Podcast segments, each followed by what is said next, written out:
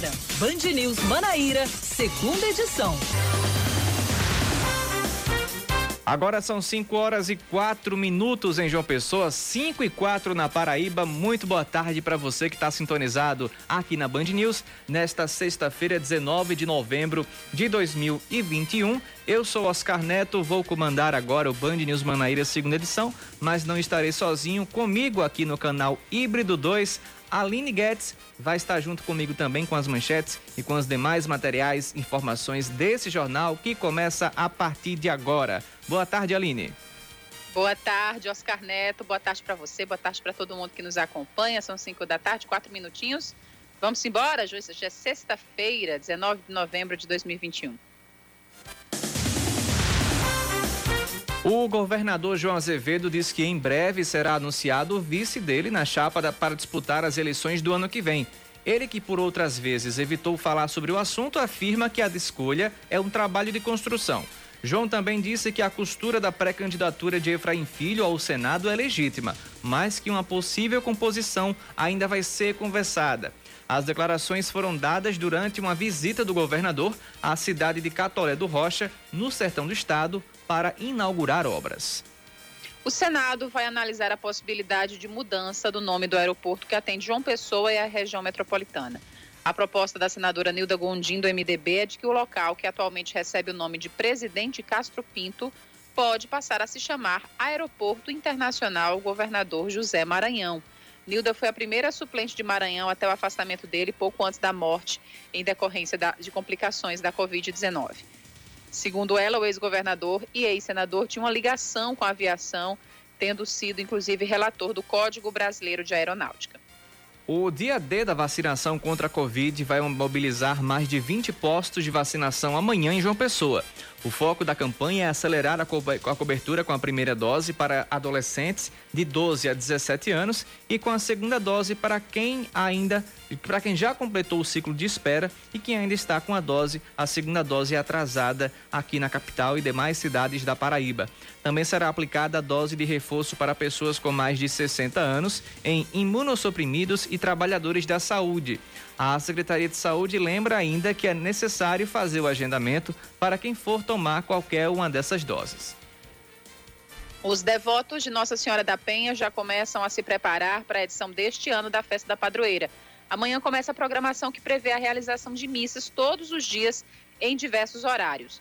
Como as condições sanitárias ainda não permitem, a tradicional romaria não será realizada pelo segundo ano seguido. Mesmo assim, o santuário realiza uma peregrinação da imagem pelas ruas da capital e também uma missa campal para até duas mil pessoas, além de novena. E após se classificar para a fase de grupos da Copa do Nordeste, o Botafogo vai começar a definir quem continua no time para o ano que vem.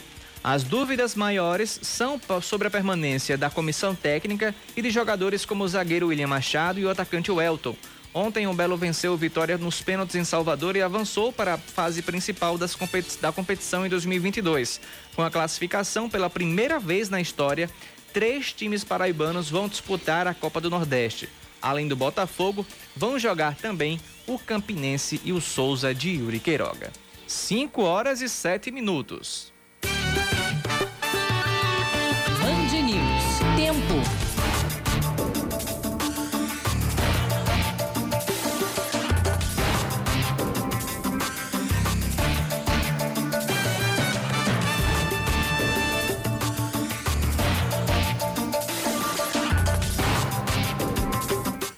De tarde em João Pessoa, nesta sexta-feira, nós temos um, um céu é, com poucas nuvens aqui na capital. Ontem, num dia em que todo mundo esperou, todo mundo aguardou, né? A, o, o, o famigerado eclipse lunar parcial que paraibanos poderiam ver, estava um pouco mais congestionado o céu de nuvens, estava parcialmente nublado. Agora, é, céu com poucas nuvens em João Pessoa, a temperatura na capital paraibana Nesse momento é de 28 graus e ela chegou aos 31 durante o meio do dia e os 24 durante a noite, a previ... durante a madrugada de hoje. A previsão é que ainda pode chover durante a noite aqui na capital paraibana. O dia reservou alguns tempos de neblina, fez sol também, foi bem bem complicado, bem João Pessoa. a, é, a, a, previsão do tempo hoje em João Pessoa. Choveu, fez sol, mas enfim, à noite deve chover também. E Campina, como é que está a situação, Aline? Parcialmente nublado, Oscar, nesse fim de tarde de sexta-feira, 27 graus, marcam os termômetros nesse momento. Hoje também foi um dia é, bipolar em Campina Grande, muita chuva, assim, momentos de chuva, momentos de sol, a máxima atingiu os 31 graus hoje pela manhã. Hoje à noite o tempo deve se manter firme, sem chuva, é, e a mínima prevista é de até 19 graus.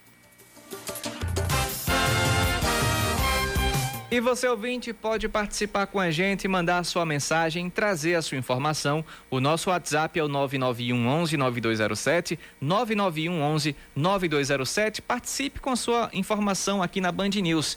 É, estamos aqui para ouvir o ouvinte também que está sintonizado junto conosco. Vocês nos ouvem e a gente também ouve vocês, ouve o seu comentário, escuta a sua reclamação, a sua denúncia é, do seu bairro, é, enfim.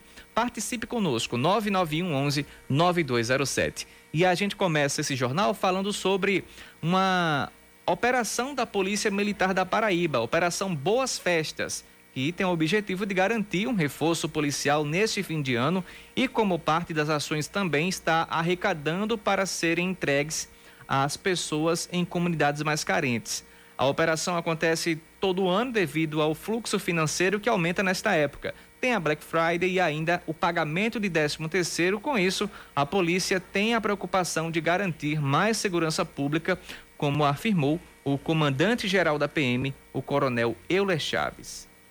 Nós temos várias emoções de policiamento, nós temos o desafio do Enem, que já é, é parte do processo, Black Friday, lançamos a operação Boas Festas Solidárias na concepção de arrecadação de gêneros alimentícios, de roupas, para que hoje, a partir de hoje, nós façamos essa arrecadação e estejamos nas comunidades mais carentes, distribuindo as pessoas, levando amor, levando afeto, nesse clima de Natal e também direcionando o policiamento para as zonas comerciais. O coronel aproveitou ainda para pedir que as pessoas ajudem a polícia tendo mais atenção. É importante também que cada cidadão contribua com a Polícia Militar, se prevenindo, estabelecendo a, a, a não se vitimizar, não expondo objetos de valor, procurando locais que não tenham, que tenham iluminação adequada, procurar caminhar e, e, e às suas compras acompanhado, porque os marginais têm alvos específicos, procuram idosos mais fragilizados, pessoas, mulheres então nós precisamos efetivamente juntos fazer a prevenção, estabelecer a ação policial cabível e ter um final de ano de paz e tranquilidade em toda a Paraíba. A Operação Boas Festas e Boas Festas Solidárias foram lançadas hoje durante as celebrações do Dia da Bandeira. A cerimônia também marcou a promoção de 79 oficiais.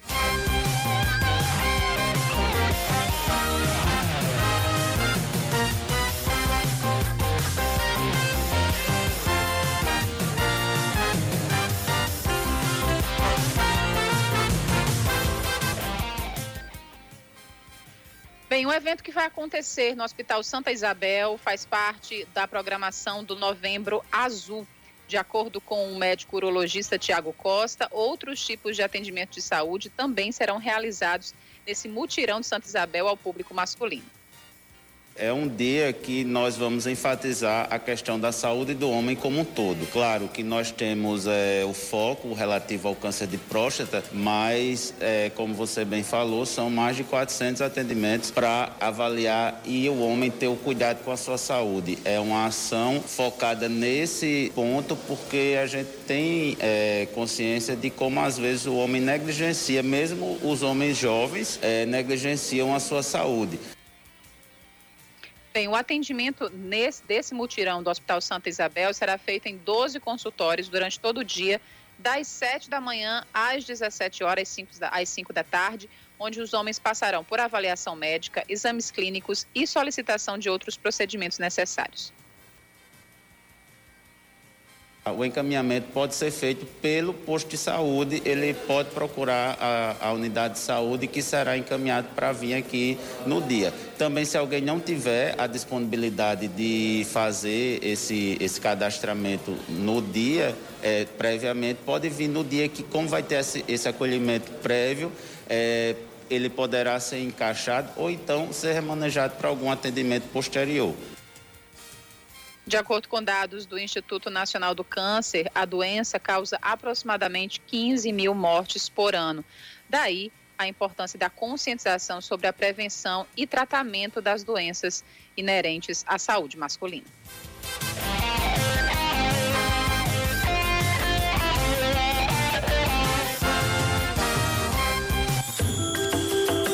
Semana da Consciência Negra. Original da Band News FM. E a Rádio Band News FM exibe nesta semana uma série de reportagens especiais sobre a Semana da Consciência Negra. As jornalistas Milena Teixeira e Cíntia Martins foram em busca da herança africana aqui no país e no quinto episódio falam sobre a educação na comunidade do Engenho 2, no quilombo de Calunga, em Goiás.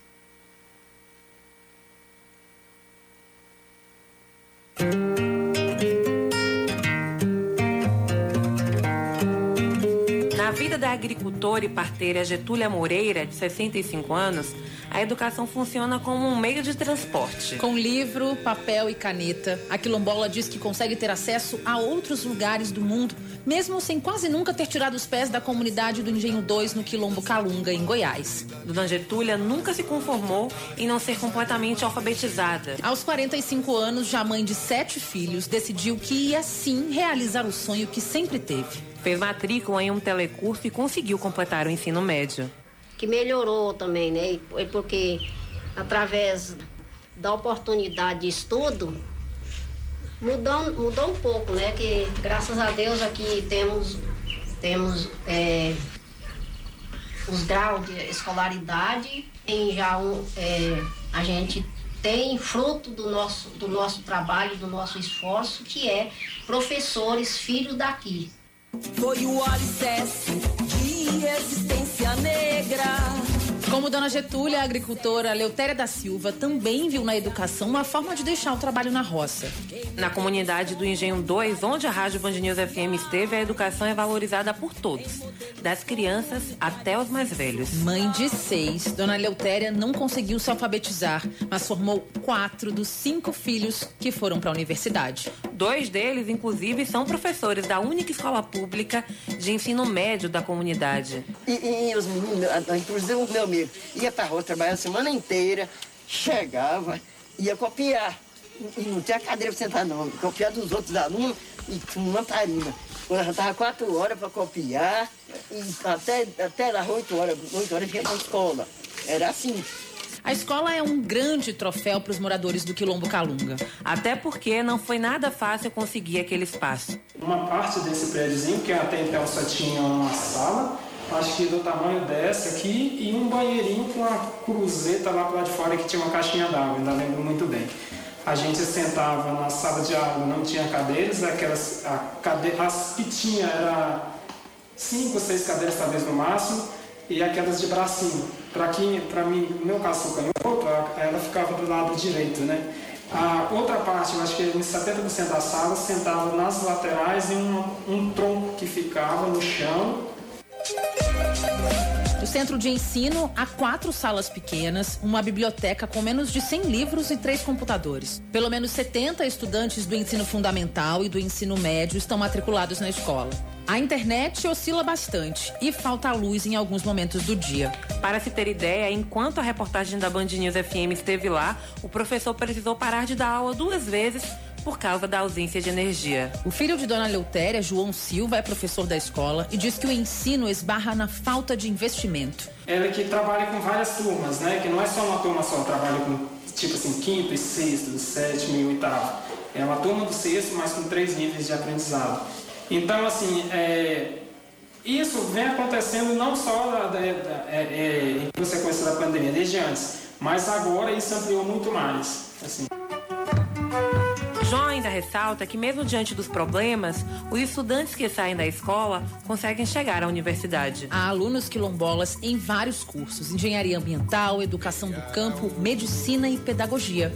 Um dos alunos que saiu da escola do Engenho 2 foi o guia de turismo Geovan Moreira. Ele cursou educação no campo na Universidade de Brasília e voltou à comunidade Calunga para aplicar o conhecimento. Eu tenho que me orgulhar disso e tenho que ver toda a história pra, que fez com que eu estivesse aqui hoje. Assim, eu tenho que olhar para o meu antepassado, eu tenho que aprender muito.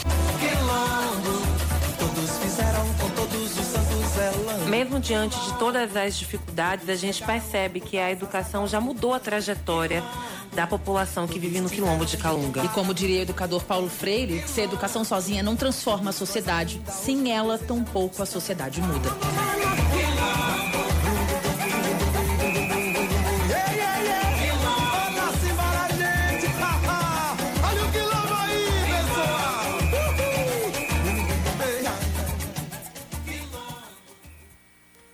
Agora 7h19, já já voltamos com mais informações no Band News Manaíra, segunda edição.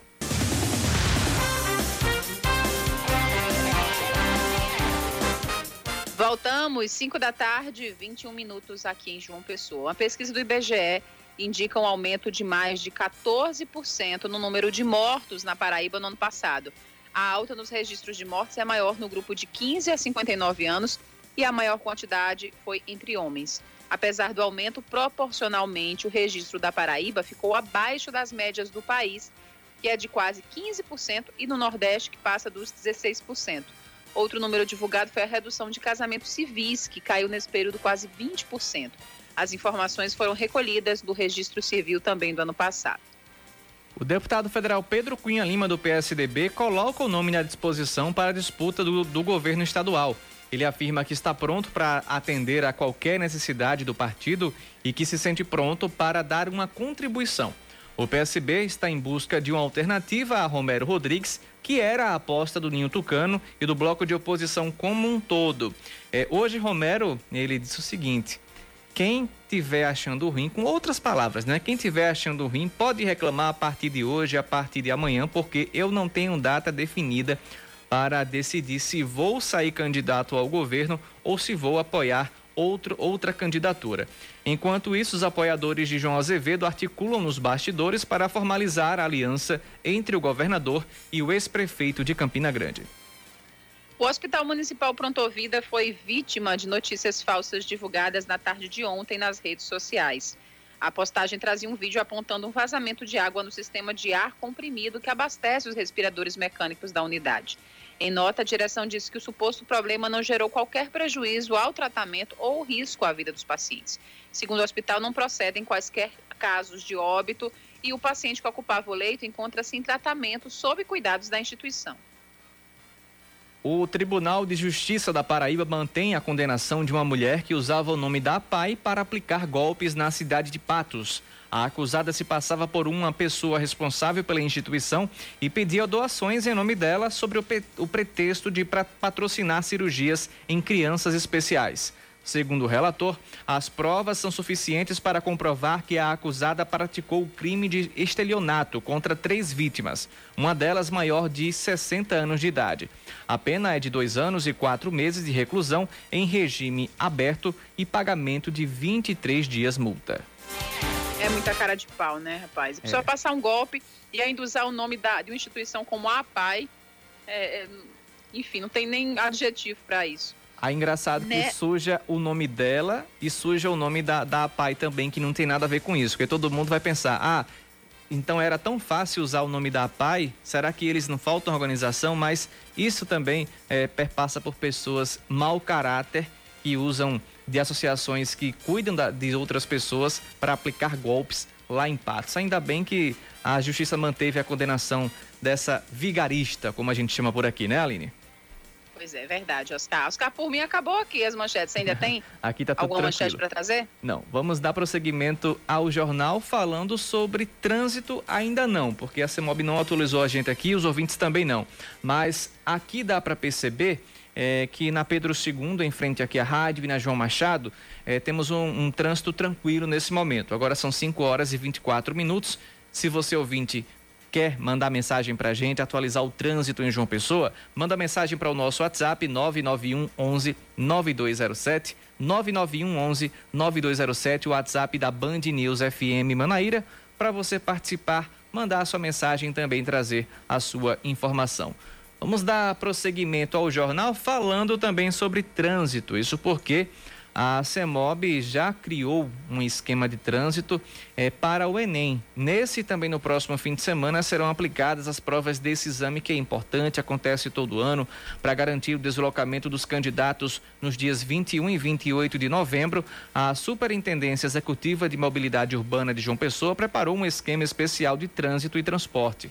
Nas duas datas, os agentes de mobilidade vão estar monitorando dos locais de prova com maior movimentação e ainda serão colocadas seis linhas, né, para seis linhas de ônibus, como explica o superintendente da CEMOB, o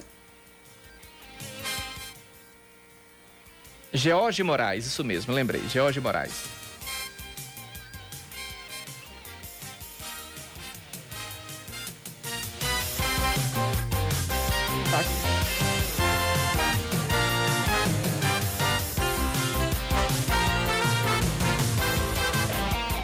Faremos reforço de seis linhas, acrescendo as 37 que operam normalmente nos dias de domingo.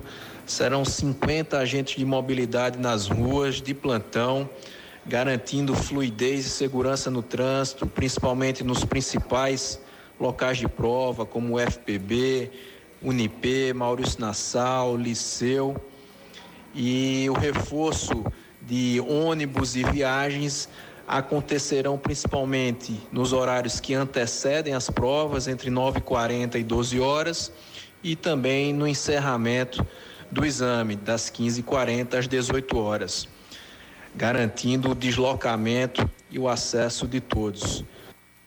Então você que depende de ônibus para fazer as provas do Enem, João Pessoa, fique atento às linhas 517, 521, 502, 523, 5120 e 003, que geralmente não rodam, estarão ativas, aumentando de 103 para 113 ônibus em circulação e ainda o número de viagens, de 627 para 651. Além destas linhas extras, também há a 401 que circula aos domingos no altiplano e vai ser reforçada com duas viagens extras. Para conferir os detalhes sobre linhas itinerários na cidade, é só acessar o site serviços.cemob.pb.gov.br, serviços.cemob.pb.gov.br.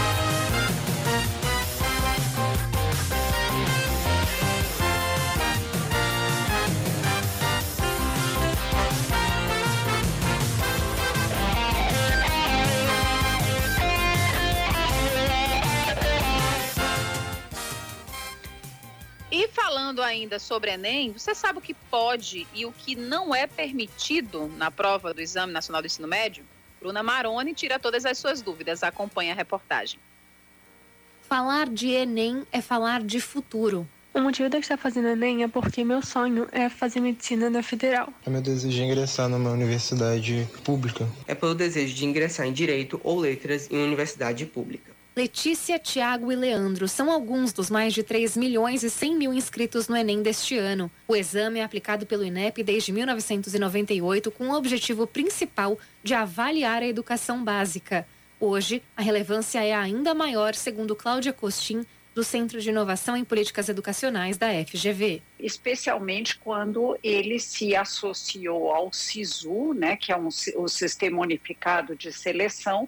Nesse sentido, é o segundo maior exame de acesso ao ensino superior do mundo. Faltando pouco para o Enem, 37 servidores do INEP colocaram o cargo à disposição, alegando pressões internas. Dias depois, o presidente Jair Bolsonaro afirmou que a prova teria a cara do governo. E o que fica é um clima de desconfiança, na opinião da especialista em educação, Cláudia Costin. Os países que têm bons sistemas educacionais tem uma política educacional que é de Estado e não de governo. A política educacional não tem que ter a cara de nenhum governo. Estamos de novo entrando em guerra ideológica e não com o saber técnico daquele aluno. O presidente do INEP, Danilo Dupas, quarto a ocupar o cargo na atual gestão, nega interferências. Eu não, não acessei a prova, não li redação. O Enem tem 180 questões de múltipla escolha, além da redação. São perguntas formuladas por professores selecionados por meio de um edital. Na avaliação de Lucas Ruger Bruge, do Todos pela Educação, colocar essa estratégia em xeque fragiliza todo o sistema de avaliação do governo federal. Quando você tem uma ação do tamanho do Enem, em que há suspeita de que não está sendo feita da forma correta, você automaticamente coloca em xeque as outras iniciativas da instituição. Prova Brasil, SAEB, Ciência Escolar, os indicadores, estatísticas educacionais, tudo fica descredibilizado. Os índices medidos pelo INEP direcionam, por exemplo, recursos do Fundeb, o fundo que financia as escolas brasileiras. Entre os especialistas, o debate que fica é o de questionar o formato de escolha do presidente do INEP. Então, a gente tem que falar de modelo de indicação e seleção do presidente do INEP, qual a bagagem que ele tem que ter, que não dá, é um órgão extremamente especializado como o INEP, ter uma pessoa na condição que não tem a bagagem e a formação necessária para fazer o trabalho. O atual chefe do INEP é formado em ciências econômicas, especializado em administração, tendo atuado como professor visitante em diferentes universidades.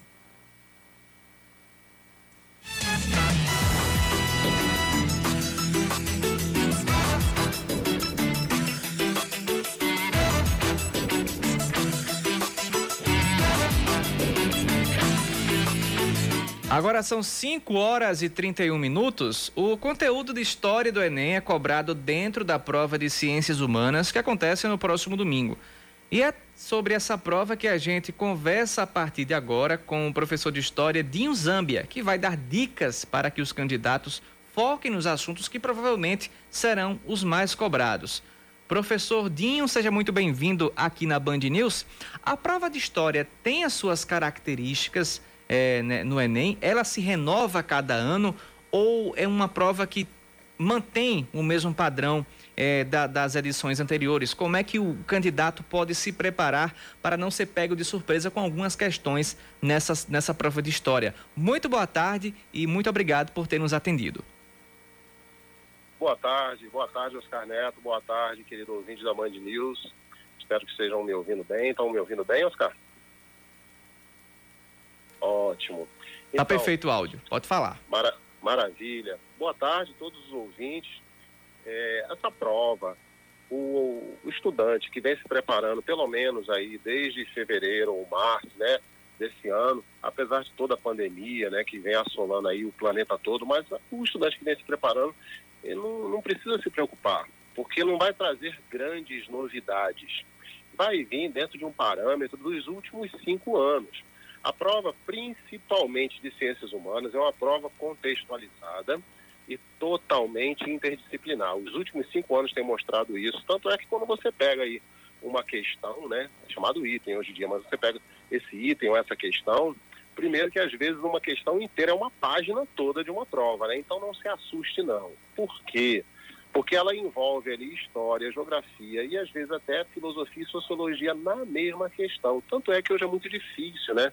Você separar isso é geografia, isso é sociologia, isso é história ou é filosofia. Porque a proposta do Enem é exatamente que o aluno ele tenha né, uma preparação integral. Lembrando que o Enem ele não foi criado com a proposta de ingressar o estudante na universidade. O Enem é um exame nacional do ensino médio. Ele nasceu como um parâmetro avaliativo do nível dos estudantes do Brasil. E ele continua assim. Então, a prova jamais é decorativa, né? Como muitos pais dos alunos hoje em dia, até mesmo nós estudamos nessa época, né? A prova decorativa, chamada decoreba, a prova ela não é assim. Então, a prova é envolvente, é uma prova até gostosa de ser lida. E a primeira dica que eu dou, Oscar, é o seguinte: você vai de cara olhar a prova e você vai ver a imagem faça a leitura visual da imagem, né? O quesito imagético é muito importante, porque ele já te traz ali uma temporalidade. só a imagem já traz que época histórica é aquela que está sendo tratada. Mas se o quesito, por exemplo, não tiver imagem, né, aquele texto gigantesco, não Uhum. leia de cara o texto, não. Leia o finalzinho do texto que já é o comando da questão, ou seja, a pergunta. Que já é a pergunta. Então, lendo a pergunta, você já sabe do que se trata, aí você volta para o enunciado, que é o texto, faz a identificação da leitura calma do texto e você vai para as alternativas. Isso é, é a melhor forma de você fazer qualquer questão de ciências humanas, ok? É claro, você dominando né, os componentes, você dominando o conteúdo, você vai acertar a questão. Mas essa técnica é infalível, porque você não precisa de mais de três minutos por questão. Vocês todos, né, que estão acostumados a fazer uma leitura, a gente consegue ler uma lauda, ou seja, uma página inteira, em três minutos e meio. Então você imagina que em três minutos você consegue muito bem fazer uma questão. Então vamos aos assuntos, Oscar. Quais são os assuntos preferidos né, para a prova de, de história, prova de ciências humanas? Primeiro, a gente tem que pensar na questão do campo. Campo, né? O campo de futebol. Estou falando da relação campestre, o camponês. Certo. O campo ele vem sendo é, batido né, nas provas do Enem praticamente em- nas últimas 10 edições do Enem. Trata-se muito disso, né? É, na, na relação da agricultura dentro da geografia, na relação das comunidades ribeirinhas dentro da sociologia e na relação também histórica das revoluções que estão relacionadas ao campo. E a sociologia também trata disso, né? O movimento social do campo. Então, se a gente olha para a história no Brasil, nós tivemos muitos movimentos sociais aqui e que precisam entrar em destaque, né? Por exemplo, a gente vai ter em Recife um evento muito importante na época da cana-de-açúcar, ainda no período colonial, no ano de 1710, uma guerra chamada Guerra dos Mascates. Guerra dos Mascates, que é uma guerra que aconteceu entre os olindenses ali os recifenses por disputa de terra para saber quem teria maior poder, né? Se seria Recife ou se seria Olinda. No final de tudo, do, tudo todo mundo sabe que quem venceu foi Recife, tanto que virou capital de Pernambuco. O tempo passou, o tempo passou e vieram revoltas famosas, como as revoltas independentistas ou emancipacionistas, revoltas que queriam eh, a- a- fazer com que a população brasileira se desvencilhasse de Portugal. Então a gente destaca pelo menos três. Uma que aconteceu em Minas Gerais, que é a Inconfidência Mineira, outra que aconteceu na Bahia, que é a Conjuração Baiana, ou Inconfidência Baiana, ou até Revolta dos Alfaiates, que pega muita gente da cidade, mas pega gente do campo também. Uhum. E a gente pega aí também é, a Revolução Pernambucana de 1817. Essa Revolução Pernambucana de 1817, inclusive, envolveu a Paraíba, viu? Não sei se todo mundo aqui sabe, a Paraíba fez uma revolta que ela ficou independente durante três meses, ok? Bom, o tempo passou e a gente vê uma revolta chamada Revolução Praieira, também que começa em Pernambuco e conglomera aí todo o Nordeste, também com princípios de independência. Mas se a gente for olhar para o período mais recente da nossa história, que é o período republicano, aí sim, viu? Fique atento, estudante, fique muito atento, porque tivemos revolta no início da nossa república, chamada República Velha, revoltas no campo e na cidade. Olha o campo de novo. Ó. Revolta no campo, a gente tem o cangaço, que pega todo o Nordeste, né? A luta daqueles que buscavam terra, buscavam sobrevivência, mas por outros olhares também foi tratado como banditismo social. Uhum. A gente tem uma revolta que aconteceu no interior da Bahia, que muitos conhecem aí, que é a revolta de Canudos, cuja liderança coube ao líder messiânico Antônio de Conselheiro, Antônio Conselheiro, e muito parecido com a revolta de Canudos, na Bahia, no interior da Bahia, também aconteceu no sul, viu? Cuidado para não se confundir, viu, jovem? Que é uma revolta chamada Revolta do Contestado, que é uma terra que era contestado tanto por Paraná como por Santa Catarina, com características muito semelhantes com a revolta de Canudos da Bahia. Essa revolta no sul, chamada Revolta do Contestado, teve um líder chamado João Maria, que também era considerado um líder messiânico. Então, atento para revoltas no campo, ok? Mais alguma coisa assim interessante que você gostaria de saber? Oscar, alguém mandou alguma pergunta? Alguém ligou? Como é que tá aí? O programa aí tá um sucesso. É, o pessoal ainda está participando com a gente também. É, ô Dinho, há, professor Dinho, no caso, há um- alguma relação também entre história e a redação do Enem? Para que os Claro. ouvintes possam também se preparar para que venha alguma, alguma Ah, com certeza a relação, porque se há redação, se há um assunto, há história no meio também. Então, você, como professor de história, como é que você pode dar também uma dica de um assunto que envolva história também, que possa cair na redação do Enem nesses próximos dias? Bom, muito bom. Bem lembrado. Toda prova de redação, toda temática de redação, ela é uma temática de atualidade. Atualidade, então, é história, né?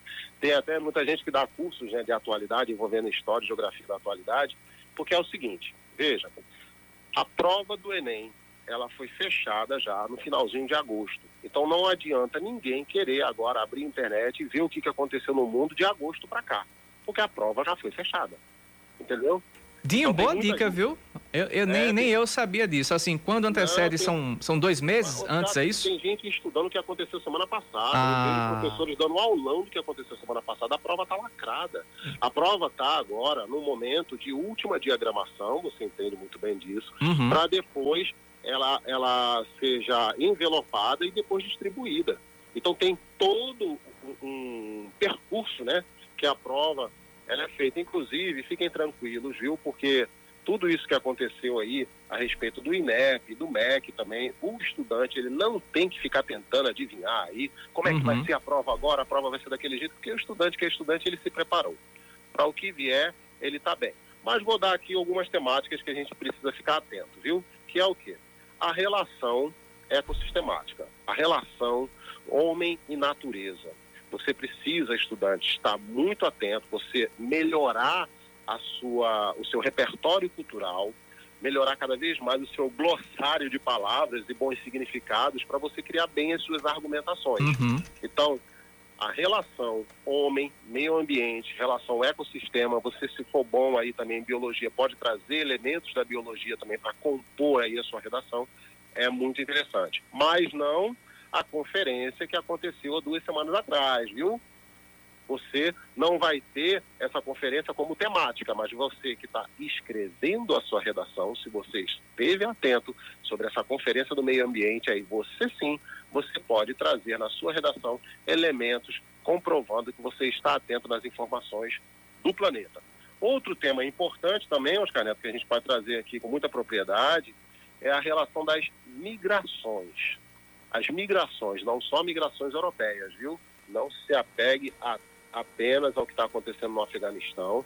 As migrações, elas percorrem toda a nossa história e você que vai fazer aí a sua argumentação na sua redação, é interessante você ter esse, esse percurso histórico para você poder fundamentar bem o seu texto traga também no seu texto, se cair migrações, traga também a Venezuela e como que o Brasil também tem recebido a Venezuela. Em todos os locais do Brasil tem muita gente pedindo, por exemplo, dinheiro na rua com placa dizendo que é venezuelano.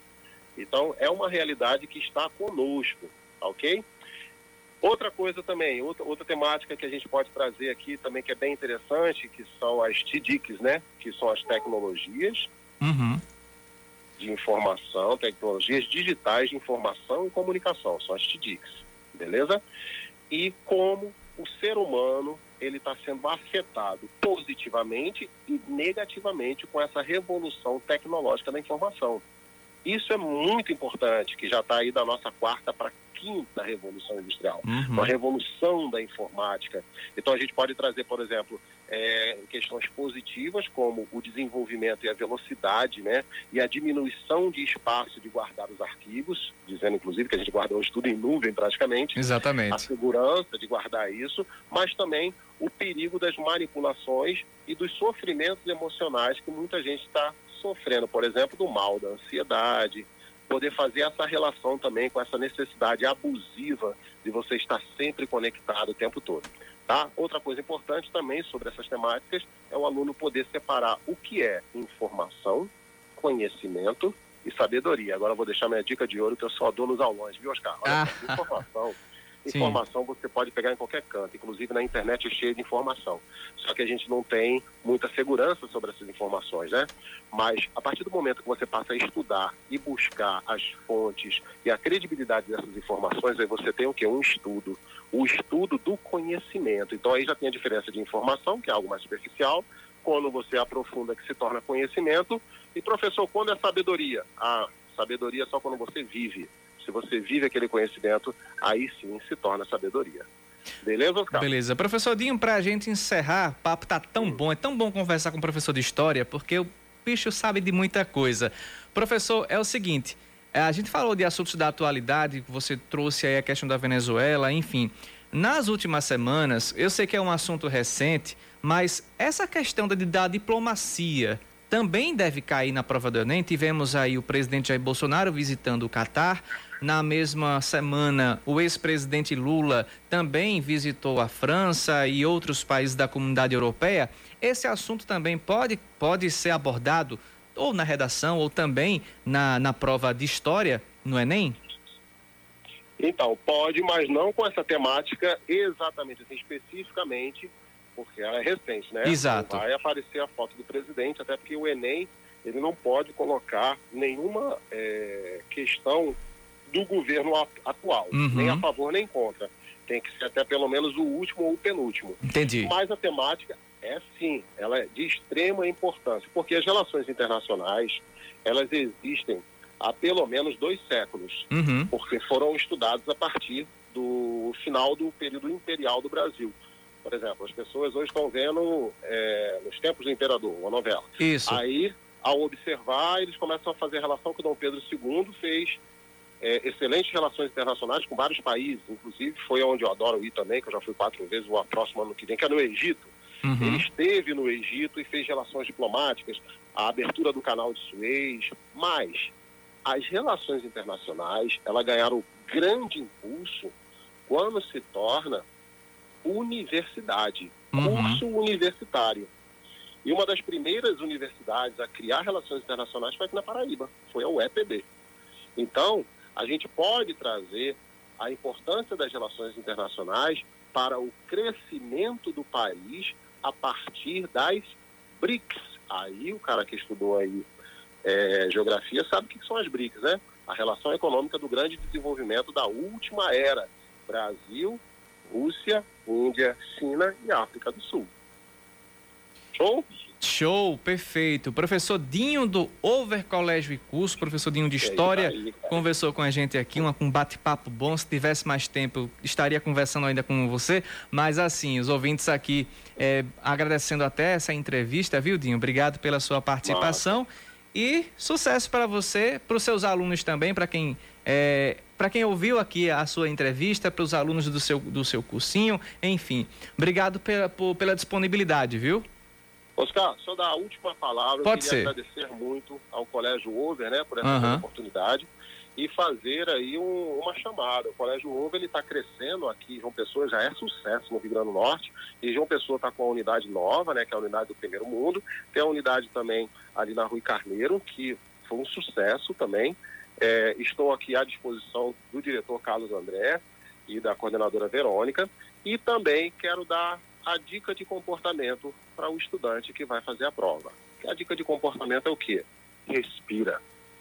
Respira. Apenas respire. Quando você pegar a prova, respire fundo, olhe com atenção, que dá tempo, porque você está preparado. Tá bom? Show! Boa prova, pessoal! Valeu, Oscar. Muito obrigado. Obrigado, professor. Bom fim de semana para o senhor. Vocês ouvintes que querem participar conosco, mandar a sua mensagem, trazer a sua informação, manda para o nosso WhatsApp 991 11 9207. Agora são 5 horas e 48 minutos, tempo, tempo completamente estourado, mas o assunto, o assunto era bom. História é muito bom a gente acompanhar essas dicas para o Enem. Já já eu volto com mais informações.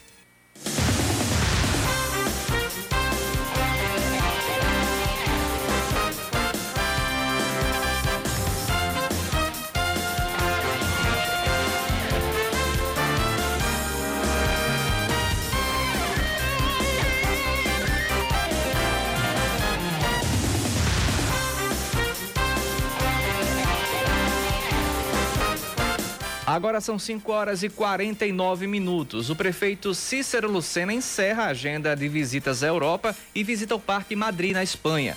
O local foi usado como exemplo para, para traçar estratégias de recuperação e conservação do rio Jaguaribe, que corta a cidade de João Pessoa. O Parque Espanhol é referência em recuperação de leitos de rios porque foi construído no local da antiga feira e matadouro da cidade. O gestor observou que foi mantido o leito do rio no Parque de Madrid e as encostas foram feitas de pedra, o que se apresenta como alternativa interessante para o rio Jaguaribe. O governador João Azevedo entrega quase 19 mil vacinas da Pfizer para o sertão paraibano. O chefe do executivo estadual disse que mais de 8 mil imunizantes são destinados para aplicação de primeira dose em adolescentes e as demais para a segunda para a população adulta. As regiões que recebem as doses são Catolé do Rocha, Souza e Cajazeiras. O governador ressaltou a importância de assegurar o acesso à vacinação para todos os paraibanos. Aqui na Paraíba já foram aplicadas mais de 5,4 milhões de vacinas entre primeira e segunda doses, além das adicionais, as de reforço. Assim como em João Pessoa, a Secretaria de Saúde de Santa Rita também promove o dia D de vacinação contra a Covid. Será amanhã, das 8 e meia da manhã até 4 da tarde, em vários pontos da cidade. Os locais de vacinação são o PAN, no centro, o CER, ou CER, em Tibiri 2, também no Centro de Saúde Flávio Maroja, no bairro do Popular, as UBSs Márcia Valéria, no Eitel Santiago, e Maria de Lourdes, em Tibiri Fábrica, e a Unidade Integrada de Marcos Moura. Bem, vamos seguindo com as informações. Assim aliás, o PSB realiza um encontro regional amanhã na cidade de Picuí. O evento tem o objetivo de estreitar as relações com os diretórios e as comissões provisórias do partido. Para o presidente estadual do PSB, Gervásio Maia, esse é o momento de repassar aos presidentes municipais e integrantes do partido as principais ações que estão sendo feitas, as bandeiras de luta e também o trabalho do PSB, segundo ele, no Congresso Nacional. O encontro será o Polo Fest, foi assim que foi nominado, e vai acontecer a partir das três da tarde.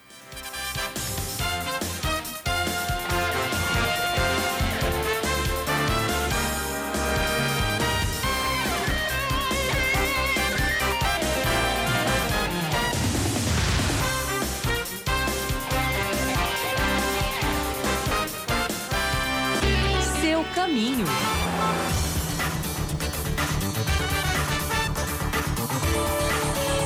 Agora são 5 horas e 52 minutos. A CEMOB traz informações do trânsito para gente.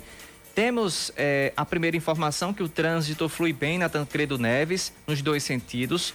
Ah, o trânsito fluindo constante na Josefa Taveira com a Maria José Catequista, nos dois sentidos. Trânsito intenso, porém sem retenções de veículos no viaduto do Geisel, nos dois sentidos também. Bom fluxo na Via Expressa Padre Zé, sentido bancários. Trânsito intenso, porém constante na Via Expressa Padre Zé, na rotatória do CT, no sentido bancários. E outras informações, os ouvintes vão começar a mandar daqui a pouco aqui no 991 11 9207. Esse é o nosso WhatsApp para você ouvinte participar para você ouvinte trazer a sua informação durante toda a nossa programação.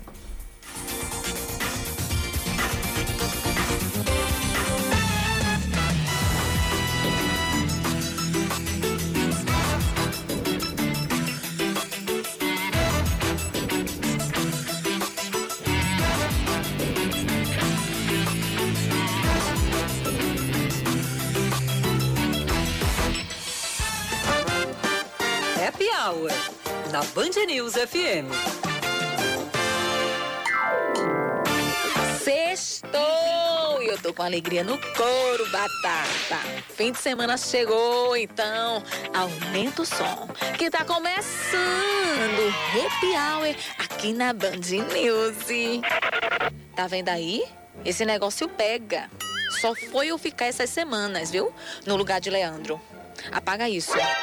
Apaga a batata. Me ajuda aí, ó. Pelo amor de Deus, apaga.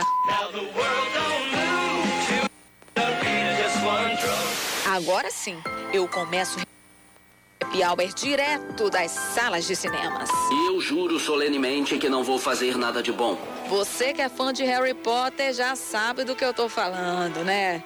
O primeiro filme da saga completa 20 anos e vai ser transmitido em todos os cinemas do mundo neste domingo. Em Harry Potter e a Pedra Filosofal, o garoto órfão que vive infeliz com os tios recebe uma carta com convite para ingressar em uma escola famosa especializada em formar bruxos. Isso é só para dar um gostinho, porque em janeiro a HBO Max vai lançar um especial com todo o elenco. Mal feito, feito. Bora sair das telinhas direto para os palcos, porque neste fim de semana, no Teatro Edinaldo do Egito, às 5 da tarde, tem um espetáculo dupla de dois. Uma história, homem. É isso mesmo, Batata. É para ficar bem explicado. Neste fim de semana, a gargalhada tá garantida com os palhaços Suvelão e Pipoca. Eu e você, você e eu. É isso mesmo, menino. Ó, corre que os ingressos já estão vendidos, estão sendo vendidos antecipadamente via Pix, apenas 10 reais. É, e tem limite, né? Tem que limite, correr, tem, que limite. Então É. corre lá pra... É. O que foi? Meninos, céu! Meninos já estão Já tem, já comprando. Corre, corre, corre pra comprar o teu. Corre, corre. Se você quer reggae, então chama, bebê. Hoje, às 8 da noite, no Praiô Beach Club, tem luau para comemorar os sete anos da banda Os Eloquentes. E para botar a vela no bolo, tem a participação especial de Seu Pereira e Valdonato. E a linha que me costura são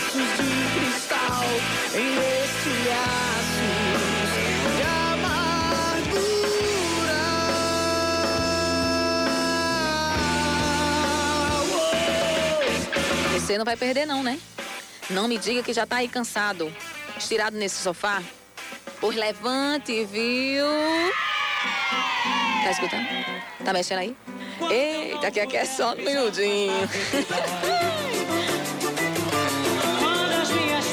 puderem abrir. Hoje tem Reduto do Samba no Quintal Bar e Restaurante, no bairro do Geisel.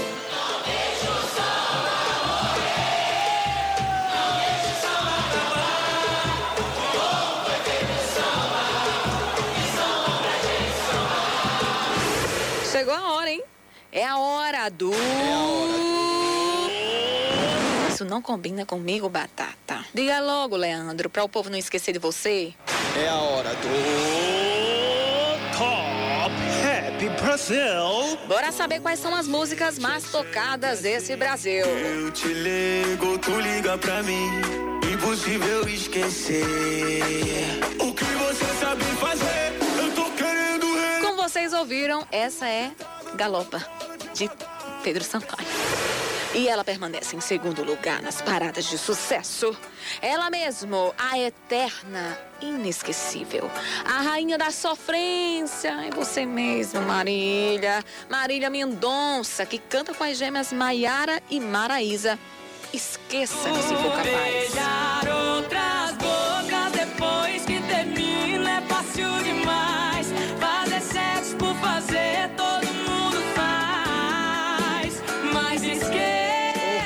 Difícil.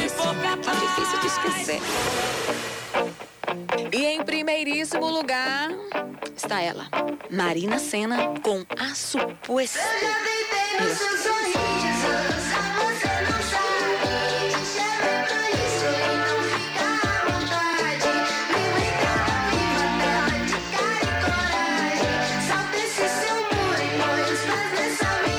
Só sei que ela tá famosinha, viu? Pois é, com essa eu encerro, hein? Já deu por hoje. Vamos embora que semana que vem tem mais. Eita, já esquecendo. Se quiser ouvir a gente de novo, é só ir lá no Spotify da Band News FM Manaíra. Agora sim. Fui!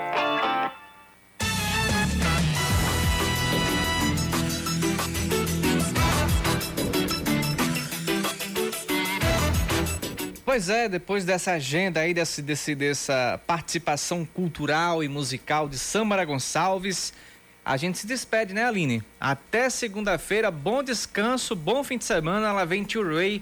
Hoje ele tá afiado, viu? Valeu, Aline. Valeu, Oscar. Bom final de semana. Juiz para todo mundo. Até segunda.